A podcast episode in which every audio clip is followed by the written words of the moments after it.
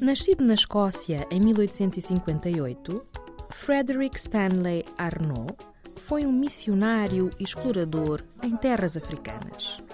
Tornou-se célebre pela descoberta da nascente do rio Zambeze, um dos maiores em África, no território da Zâmbia e perto de Angola. Frederick Stanley Arnault faleceu em 1914.